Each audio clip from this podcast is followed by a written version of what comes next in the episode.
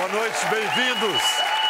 Olha, nos últimos 20 anos, toda vez que as coisas pareciam sem solução no Brasil, alguém vinha com a ideia: chama o cara! Depois do 7 a 1 Bota o cara de técnico, coordenador, presidente, qualquer coisa. Diante da falta de bons líderes na política, a mesma coisa. Vamos votar nele, chama o cara. Mas, pés no chão, cabeça boa, ele se ateve ao que sempre foi sua vida, o vôlei. Foi onde ele se tornou o cara e ganhou tudo. Em 16 anos como técnico da seleção masculina, de 48 competições que disputou, chegou à final em 43 e ganhou 31, 31 decisões. Se tem um cara no esporte do Brasil que é o cara, é o cara. Sete medalhas olímpicas no bolso, depois de ganhar o ouro nos Jogos do Rio há três anos, achou de parar. Continua técnico do time feminino do Rio de Janeiro, mas acha que de seleção já deu. Agora, sempre assediado pela política, acaba de completar 60 anos e, pela primeira vez desde que se tornou o cara, vai assistir a uma Olimpíada só como torcedor. Então hoje vamos celebrar o cara. Bernardinho! Ó, essa turma aqui é sua torcida organizada, pessoal do vôlei, não é? Não? Tô vendo que tem tanto menina quanto menino aí. Vem cá, não é melhor a gente começar explicando para o dileto público que a gente não se conhece de anteontem, mas de transantontem? Transantontem. Saudações tricolores, apesar Exatamente. de você ser um As botafoguense. quadras eram contíguas, né? É, era A quadra do Bené aqui, do nosso primeiro treinador, e do... tu- E do Orlando Gleck. apelido? O... Tuti, Tuti, uma coisa assim, Não, não era? Tude Uhum. era outro técnico. Era outro? É. Eu Mas- lembro que tinha um lá, que era É. o Bené de lá. Era o Bené de lá. O Bené, aliás, legal você falar dele, porque o Bené, acho que qualquer homenagem é pouco para o quanto o voleibol é Ele foi um grande formador, né? um grande formador. Um gênio do voleibol, um, um ser humano incrível.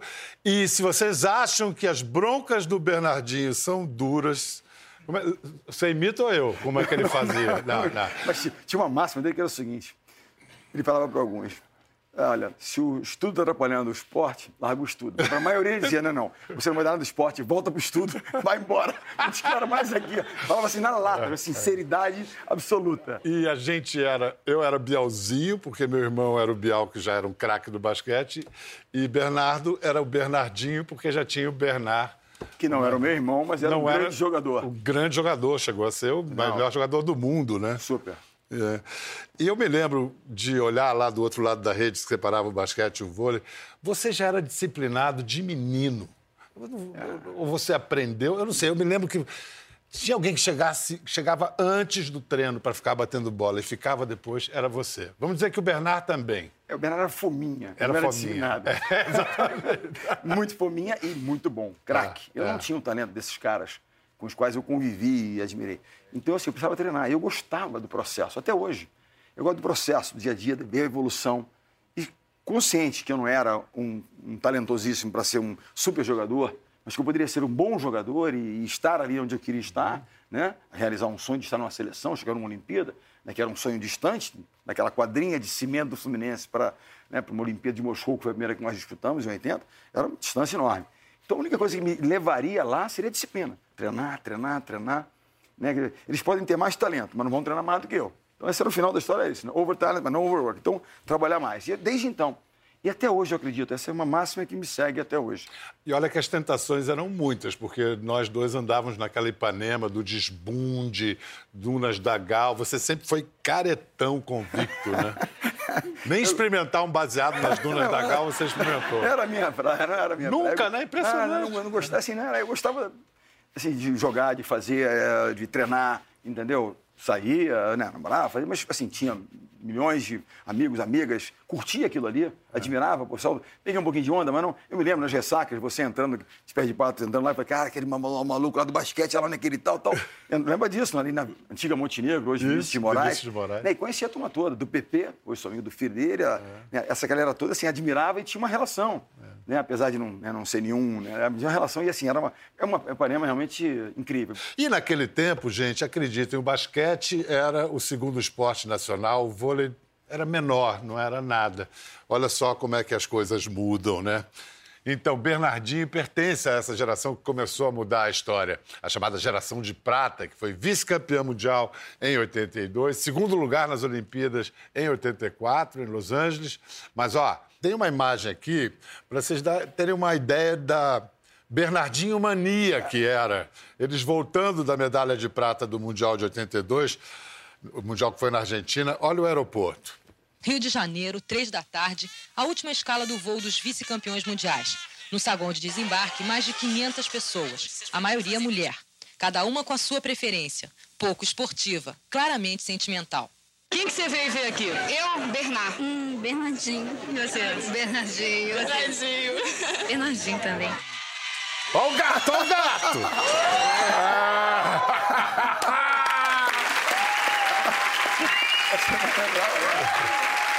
Você tinha aí 23. É, 23, é, 23 anos. 22, 23 anos. Acabou de fazer 60. Eu, tô, eu, sou um ano mais velho que você, estou com 20, 61. 23 anos. 23 anos. E vamos lá, sem excessivo rigor de técnico Bernardinho, nem falsa modéstia. Você foi um grande jogador? Não, um bom jogador, não um grande jogador. O cara que chega à Olimpíada não pode não, ser não, só um não, bom é. jogador. Nós tínhamos sete grandes jogadores e cinco bons jogadores. Cinco grandes e cinco bons. Os grandes eram Bernard, Renan, Montanaro, William, Xandó, Amauri, Badá, Fernandão. Badá. Aí nós tínhamos um segundo grupo que eram bons jogadores, bons complementos, bons né, jogadores de função, role players. Aquele cara que entra para fazer uma função, para ajudar, treinar tal. Então é por aí. Mas esse timaço perdeu 84, não foi, foi por um, um defeito de cabeça, não foi? Qual o nome da, daquela na derrota? Minha, na minha convicção, sim. Nós ganhamos os Estados Unidos na chave por 3 a 0 jogando muito bem. Eu acho que houve uma desmobilização, houve uma, uma pequena desconcentração, assim, olha, ganhamos já 3 a 0 vamos de novo. Os Estados Unidos são estudiosos, são muito de números, estatísticas, né? detectaram todas as possibilidades que tinham para reverter aquela história e reverteram. Eu acho que nós não estávamos mobilizados como deveriam. Por isso essa minha obsessão por mobilização. Aquela Mas o que subiu a cabeça, Bernardinho? Você achou? Eu acho que assim, sabe, sabe quando você tem uma geração? É como você desbravar algo que nunca foi desbravado. Então você cai em armadilha, você não conhece aquilo. Nunca pensamos em chegar na final olímpica, estar na final olímpica. Então, todo o entorno, mídia, tudo aquilo que se dá, chegar ao aeroporto e encontrar aquilo, isso era impensável nos anos 80 para o voleibol. Chegar a um ginásio com um mineirinho, 20 mil pessoas lotado, nós nunca imaginávamos aquilo. Então, obviamente, aquilo mexe com a cabeça das pessoas. Então, perdeu para vaidade? De uma certa forma, diria que sim. É, alguma coisa de vaidade, algumas questões também de próprio grupo. Mas eu digo, eu entendo, é, porque era tudo muito novo, era tudo assim, desconhecido. Nós estávamos num campo desconhecido. Mas eu pergunto da vaidade porque esse é um tema recorrente no seu claro. discurso como técnico. Você sempre. E às vezes o jogador, de que vaidade é. esse cara está falando? Eu acho que você... isso se forjou aí.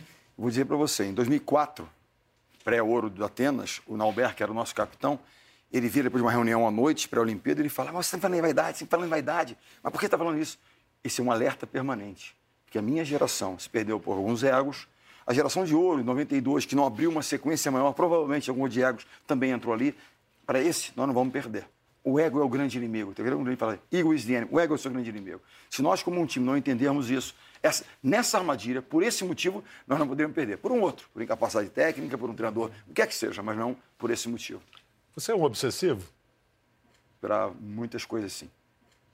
Absolutamente. Como, por exemplo, trabalho. Trabalho. É uma coisa que eu tenho que trabalhar. Eu não me, não me concedo tempos de, por exemplo, ah, férias tem que ser rápida, curta, porque eu já estou pensando. É verdade, é assim, eu não consigo. É, eu adoro aquilo que eu faço. Então, para mim, não é. Mas disse que ninguém faz as coisas bem, na, no nível de excelência que você faz, se não for um pouco obsessivo ou bastante. Por que as pessoas são resilientes? Porque elas, né, muitas vezes, estão cansadas, tá, mas elas vão e fazem. Porque elas têm um propósito maior, alguma coisa maior que as move, uma paixão maior. Se não é que às vezes está cansado, não, hoje eu não vou. Né? Hoje eu não, não vou ler, estou cansado hoje. Mas quando há uma coisa maior, você vai levando. Mas qual é o seu propósito maior? Não é só o título. Não. Tem alguma não. outra coisa? O que, que você. Eu, os anos nos fazem refletir a respeito da missão. Qual é a missão na história? É fazer com que as pessoas à minha volta evoluam. A grande frustração, claro que perder, você quer ganhar, você perde, você perde, você ganha, sim, aprende demais, mas é quando eu não consigo, de alguma forma, tocar em alguém, fazer com que ele evolua, aquilo para mim é, é a pior frustração. É, é quase que um, um, professor, um, realmente um coach nesse sentido. foi o que o Bené fez conosco, é o que eu tento fazer com as pessoas à minha volta. Além de treinador, hoje eu sou professor na PUC. Então, é realmente poder, de alguma forma, agregar algum tipo de valor, somar na carreira daquela pessoa. Nada, não tem pretensões, mas alguma coisa. É um levantador de vidas. De, em alguma medida. Né? Você dá aula de quê na PUC? Na área de empreendedorismo, liderança empreendedora. Para jovens empreendedores, de liderança. Você se formou em economia, Isso. sua experiência de atleta e de técnico, e aí juntou nisso. E eu, é, eu investi em algumas empresas também, e, essa coisa de gente para mim. Porque o esporte é uma coisa que é não, qual é a matéria-prima e qual é o, seu, qual é o seu cliente? É gente. Você não vende nenhum produto, não presta nenhum serviço, é só gente. Montar times, pegar astros, outros não tão bons, outros tão excelentes, entender a complementaridade disso, fazer com que eles se tornem um time que produzam muito bem juntos. Então, acho que é. essa é a essência. É, como é que você se imaginava aos 60 anos, quando você era menino, e agora que você tem, como é que, na real, eu, eles bateram? Eu, assim, eu, eu sonhava em ter um futuro no esporte. Mas não programei isso. Tanto que fui estudar economia e fui trabalhar, fui fazer estágio no banco de investimentos, depois entrei de sócio negócio, continua crescendo no Rio de Janeiro, etc. Tal. E eu me via assim, como um cara de negócio e tal. E aí, quem sabe, batendo uma bolinha no final de semana, orientando alguém, quem sabe um filho né, no, no, esporte. Mas não, não me imaginava. O, o vôlei volta para minha vida. Eu parei uh, de jogar em 89, logo depois fui para a Itália, mas estava parando já. Não, não, era uma era uma coisa assim meio para complementar a renda, ganhar um dinheirinho para jogar. Então, ele volta seriamente eu tenho essa oportunidade para ir para a Itália em 89, finalzinho de 89. É, a minha, a minha grande questão naquele momento era: seria possível viver da minha paixão? Porque no Brasil não era. Eram poucos heróis que eram o Bebeto de Freitas, que já era um treinador consolidado, mas poucos viviam do voleibol. Né? E você não tinha uma condição.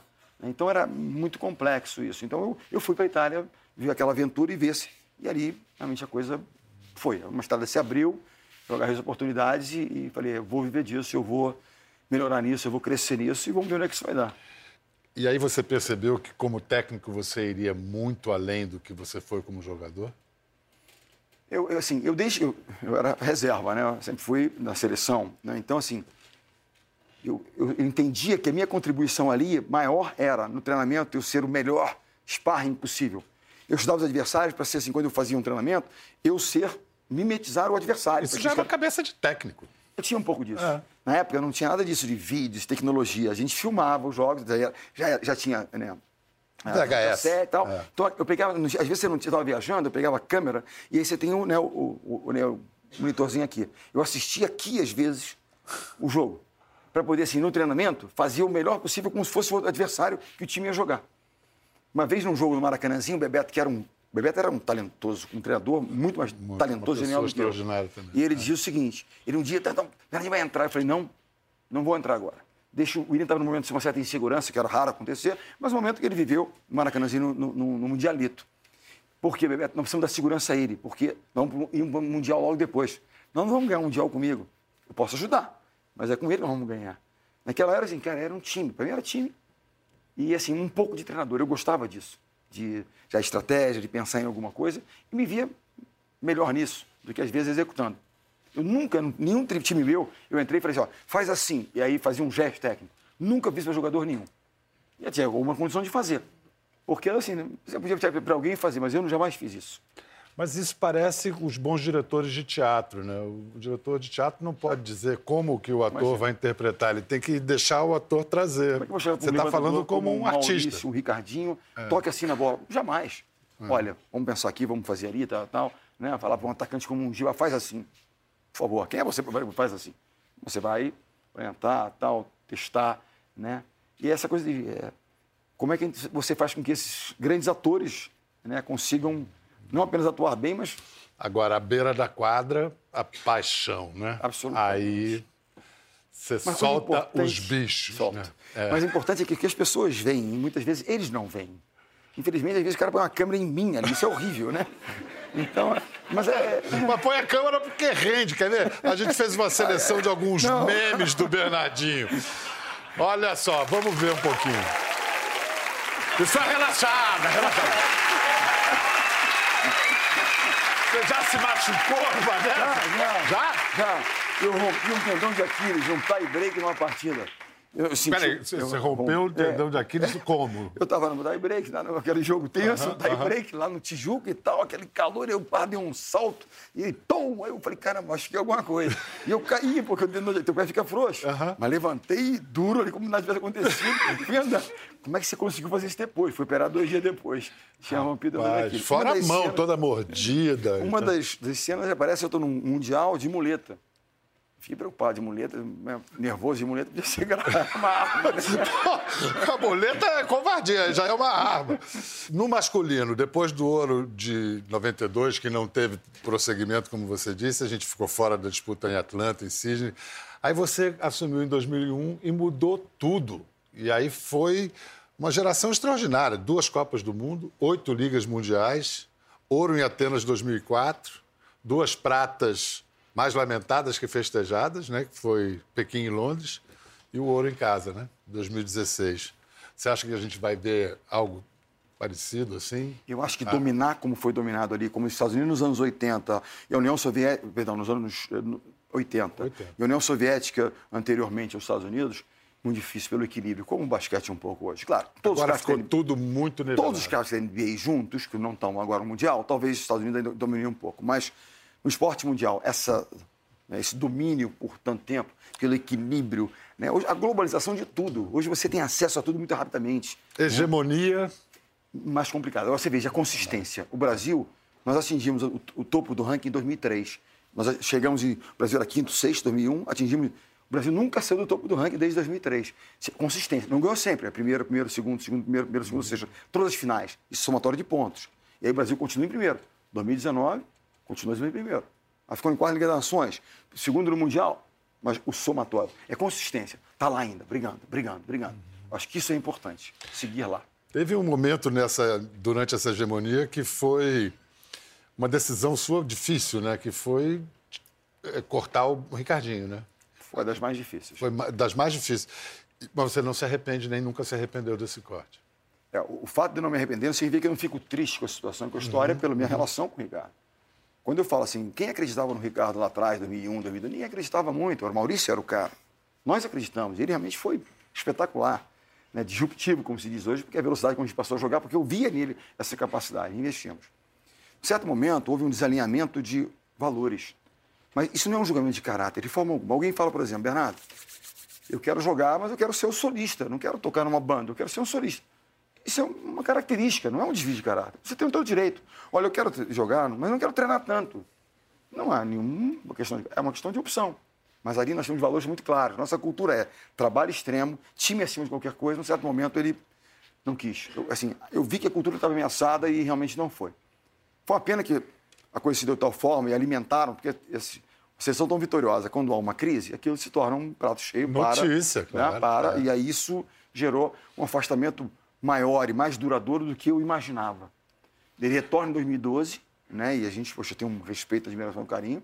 Mas, assim, como líder naquele momento, eu é- era o que tinha que ser feito. Para que a cultura daqui, daquele time e daquela, né, daquilo que nós tínhamos construído, ela não se, ela não se Ainda tinha agravante do, do cara que entrar, entrou no lugar dele, era o filho, Exatamente. filho do Isso dono. foi o, o mais era duro. O Bruno, teu É. filho, Bruno. E aí, com isso, as acusações e né, alusões, esse tipo de coisa, etc. Mas como é que você avalia se você foi um cara justo, injusto, parcial, imparcial? Quando, eu, de alguma forma, ele estava na sessão e ele entra como reserva, o Bruno, como terceiro, ele vem para a segunda. Ele tinha sido cortado, né? E aí ele volta.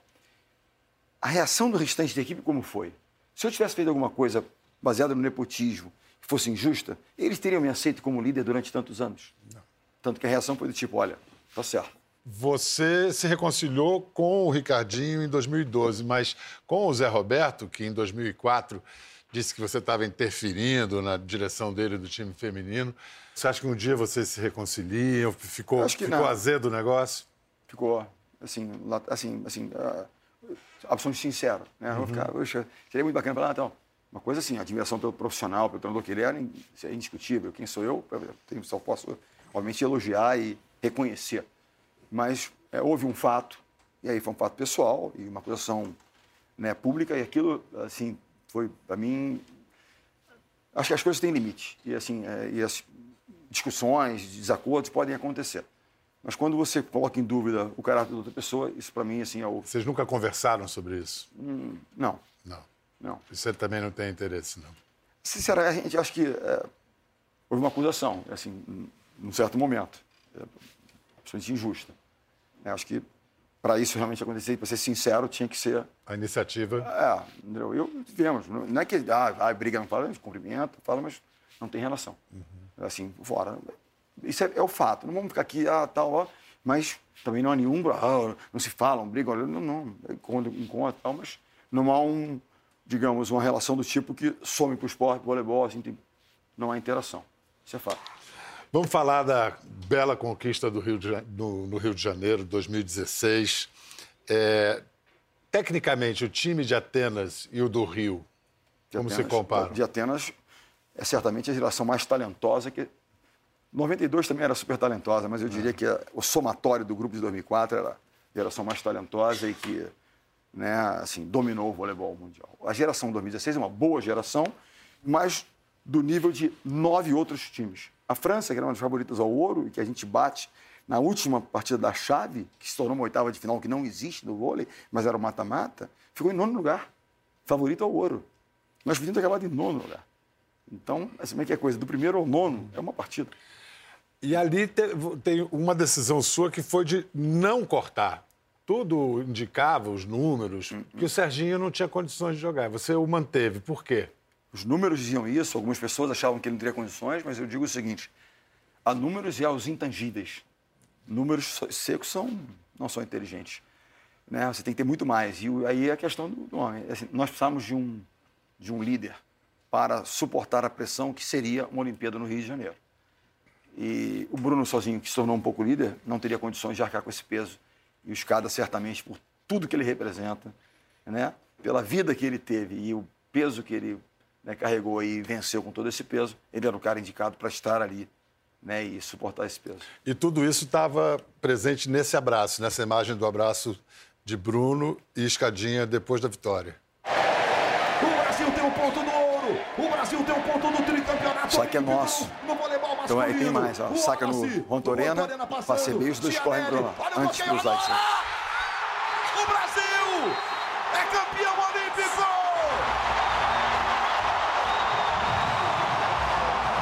que, é para você mais significativo nesse abraço nesse jogo? Aí E aí o são Serginho. ah, dois gigantes. representantes de, um- Um abraço que é de uma filosofia, para sabe? mim é, é um filho O choro de de sangue e é um filho que a vida me deu. Um filho que me chama de patrão, até hoje de patrão.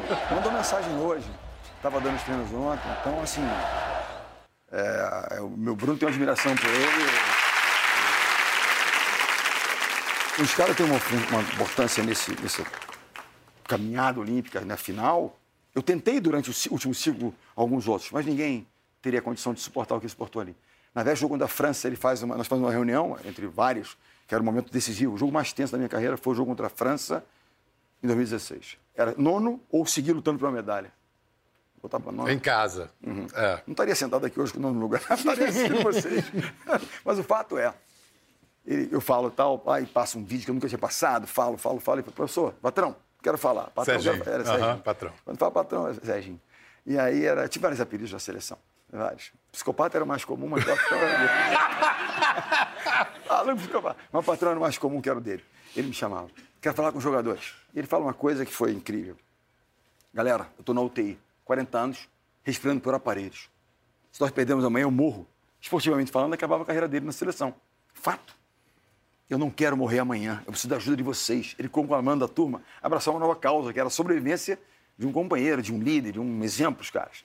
Os caras, não, não vai morrer, né, aquela coisa de, de e tal, vamos nessa, vamos nessa. Ou seja, era mais um, nós vamos sobreviver amanhã. Ele tinha 40 já? 40. 39? Tava ali, 40. É, ali, 40. na beira dos 40. 40, 40.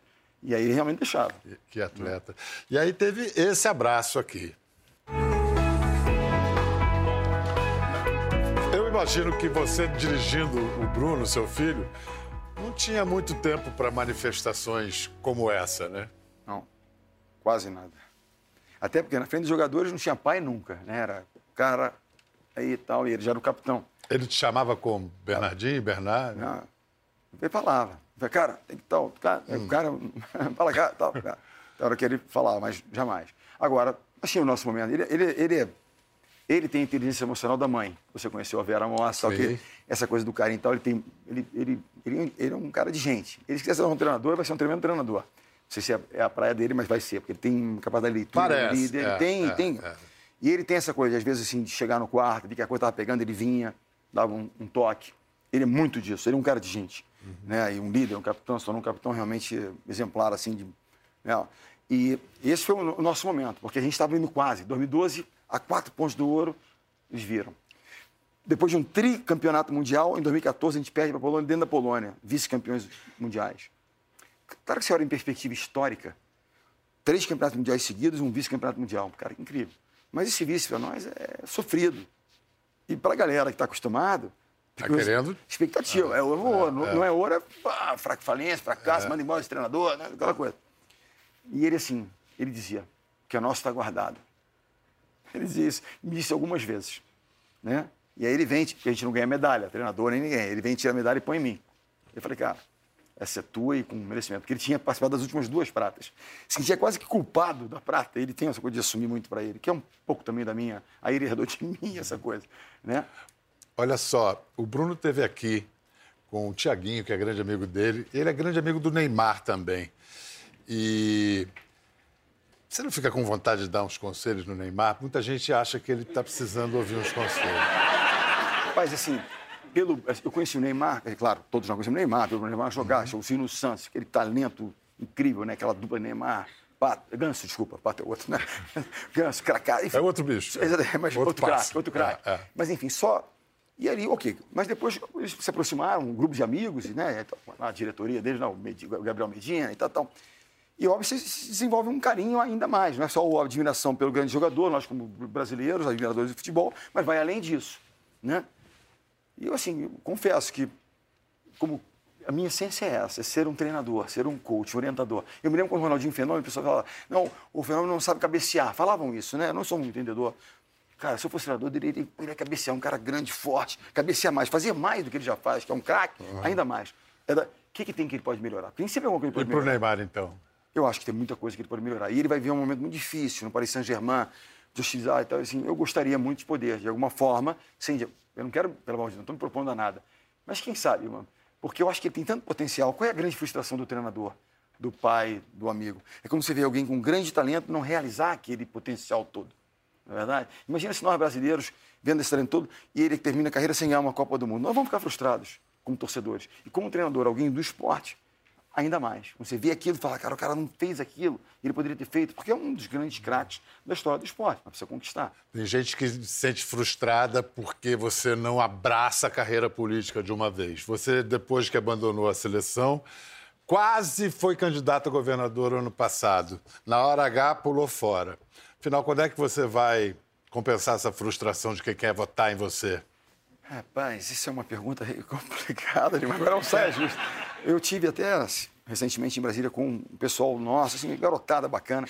Assim, a minha atribuição e eu que eu é ser treinador, é ser um cara de gente. Então assim, eu hoje participo em uma série de coisas no sentido de primeiro é, incentivar as pessoas não a ingressarem diretamente, mas a participarem da vida política, assumirem responsabilidade. Jamais direi vote assim, voto assado. Jamais me permitirei fazer isso. Mas diga às pessoas, o que é público é nosso. Então nós temos de alguma forma participar.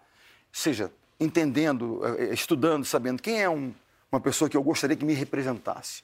Então, estudar, ver quem é que pode realmente ser o meu representante, seja em Brasília, seja no estado onde eu moro, seja na cidade onde eu moro. E cobrar deles. Eu sou representante. Mas, ah, fui lá, ele vai fazer o papel. Não, não, não. Tem que estar lá. Eu disse uma vez, fui processado por isso, e disseram que eu antecipei candidatura, que eu disse, olha, quem quer que esteja lá, quem quer que seja, elegemos alguém da nossa... Né, quem quer que seja, ele não precisa de torcedor. O seu torcedor é um time, ele precisa de jogador. Que a gente faça a nossa parte, cada um de nós faça a nossa parte. Participando efetivamente do processo, se Você- posicionando. Você foi processado por antecipar uma candidatura que você não efetivou. Exato. E fui inocentado recentemente, muito tempo depois. Muito tempo. Curioso. Olha só, você não me respondeu a pergunta, mas eu entendo. Vou fazer o seguinte, vou pedir uma ajuda. Vou chamar aqui uma pessoa que foi a pessoa que queria muito, tanto que você fosse candidato a governador, que quando você desistiu, ela passou a ser o candidato do Partido Novo ao governo do Rio. Vamos aplaudir o advogado Marcelo Trindade. Você também jogou vôlei, Marcelo? É, um pouquinho, quando eu era garoto. Mas o... não foi o Bené, não, mas o Tadeu, foi o primeiro técnico me mandou para a escola mais rápido. Então... Botafoguense também, né? Botafoguense. Botafogo. Joguei no Botafogo. Vem cá, como é que você não conseguiu convencer esse cara? Rapaz, você sabe que ele é muito teimoso, né? É, a gente e... tem uma impressão. E... e, ele tem mania de ser técnico, né? Então resolveu me escalar em vez de jogar, né? Vocês se conheceram como? Não foi no vôlei? Não, a gente se conheceu, na verdade... É, bom, eu conheci o Bernardinho uhum. de outros canais, mas da faculdade, tem, eu sou cinco anos mais, mais moço que ele, mas ele... Uh, as meninas da minha idade gostavam dele, né? Então, eu já... Eu fazia direito na PUC, ele fazia economia, né? Mas a gente foi apresentado pelo Armínio, pelo Armínio Fraga. Armínio Fraga. Uh, quando os dois já estavam na mesma crise dos 50, dizendo, pô, será que é isso que vai ficar o Brasil e o Rio e, e não há o que fazer? Né? E o Armínio, que é um, que é um craque de juntar gente, é, nos aproximou. Ele não me respondeu por que, ele desistiu na hora H. Você responde por ele? Ou... É, não, quem sou eu? Ele, na verdade, eu posso dizer o seguinte: ele nunca prometeu nada. Ele sempre disse: estou pensando, estou estudando, pode ser. Mas é isso que ele acabou de dizer, né? Quer dizer, se for para ir, é para ir com o time. Quer dizer, não quero torcida, quero jogador. E eu tive uma conversa, a gente foi, conversou lá em casa, quer dizer, conversamos algumas vezes, mas tivemos uma conversa na minha casa, em que eh, ele me disse, ó, se for para ir, eu quero ir com alguém é, que conheça um pouco de, de direito, Estado, governo, essas coisas, e quero que você venha comigo, se eu, se eu for. Mas sem me prometer que ia. E, e aí eu tive a conversa com a minha família, é, e a minha filha me disse assim, ô pai, é melhor você ir né? porque é, todo mundo, se o Arminio te chamar para ir para algum lugar, você vai. Se o Bernardinho te chamar para ir algum lugar, você quer ir. Vai, fica. Mas o Rio, e é melhor que seja no Rio, porque foi em Brasília. É, Brasília alguém vai cuidar, mas o Rio vai acabar. E quando a minha filha me disse isso, eu liguei para ele e falei, ó, fui convencido. No primeiro, no primeiro, nós conversamos longamente na casa dele, e ele falou, ó, eu vou te ajudar tal, mas a partir do day one, eu vou eleito, não, não, não penso em ir. O interessante é que isso foi na sexta-feira, final de semana. A gente, é o inverso, né? Que a família fala, não, tá louco, não faz, tal. A minha, preocupadíssima e tal. A dele é o contrário. E foi assim, eu, fiquei emocionado, assim, a linda reação da família dizer, não, tem que fazer alguma coisa assim, vai deixar ele sozinho na mão, tem que ir com ele, tal, tal, tal. E ele mandou uma mensagem para mim. Eu falei, ah, vamos construir isso, vamos construir isso juntos, independente. E depois de ter participado com ele, assim, fazer um corpo a corpo na rua, né? Você e conhecer as pessoas na Praça Sans Penha, no Rio, na Tijuca, no Parque Madureira. Foi uma das experiências né? E você imagina, um bom advogado, uma pessoa que não, não tem essa coisa da, da, do, do, público, né? Do, do, esporte e tal. Mas eu vi ali que tinha, tinha um talento e, e, gostava do contato com as pessoas. Nós passamos várias manhãs, vários. Assim, foi muito interessante esse tipo de, de, de, atividade, evento que acontecia, porque você tinha que né, as pessoas conhecerem. O que eu acho é que é, todos nós, quer dizer, de algum modo, estamos obrigados a fazer alguma coisa. Quer dizer, a gente não pode, essa altura do campeonato, simplesmente dizer, bom, tá bom, é o que nós temos, vamos conviver com, com esse país e com esse Estado, no, nosso, no caso do Rio de Janeiro, é, na, na situação que está. Né? Então vamos lá. Você está preparado para disputar a prefeitura ano que vem ou prefere deixar para 22 para disputar governo ou presidência? Responde depois do intervalo. Bem-vindos, bem-vindos de volta à nossa conversa com Bernardinho.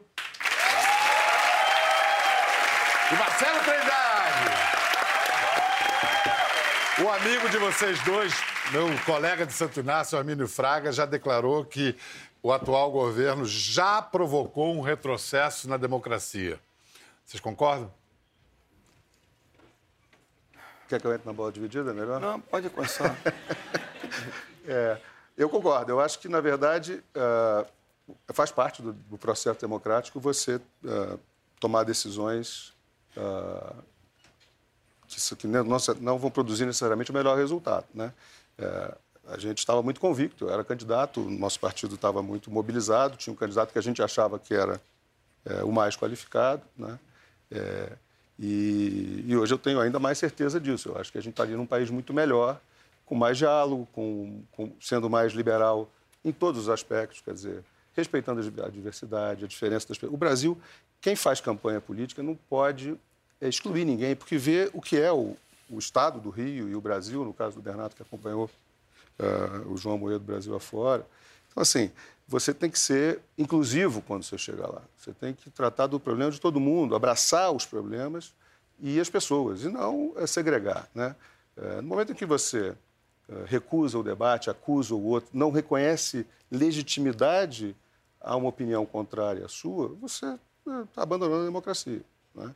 E é, é muito é, triste você ver que a gente teve isso dos dois lados, dos dois extremos políticos no Brasil. Dizer, e que para supostamente se livrar de, um, de uma turma que fazia isso, a gente acabou caindo no colo do mesmo discurso do lado oposto. Então, eu acho muito triste, acho que a gente precisa resistir, o momento é de resistência e de manter a cabeça firme uh, no discurso de. Uh, eu acho, a minha posição, assim, eu, eu concordo que uh, você não pode de forma alguma excluir, principalmente excluir o diálogo.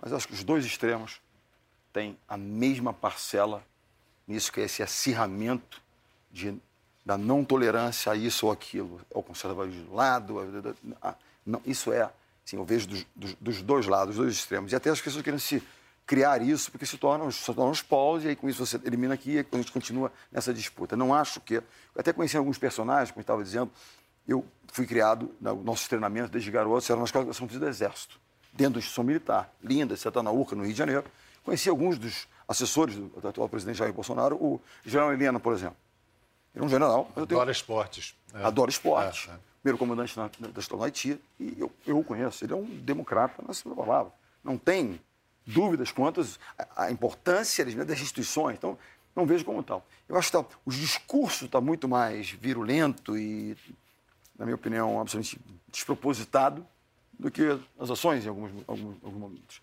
Então, o que há, assim, que eu vejo é que falta, na minha opinião, qualidade nos nossos não digo nos quadros técnicos, não nos técnicos excepcionais, tá? mas acho que falta qualidade no nosso corpo político.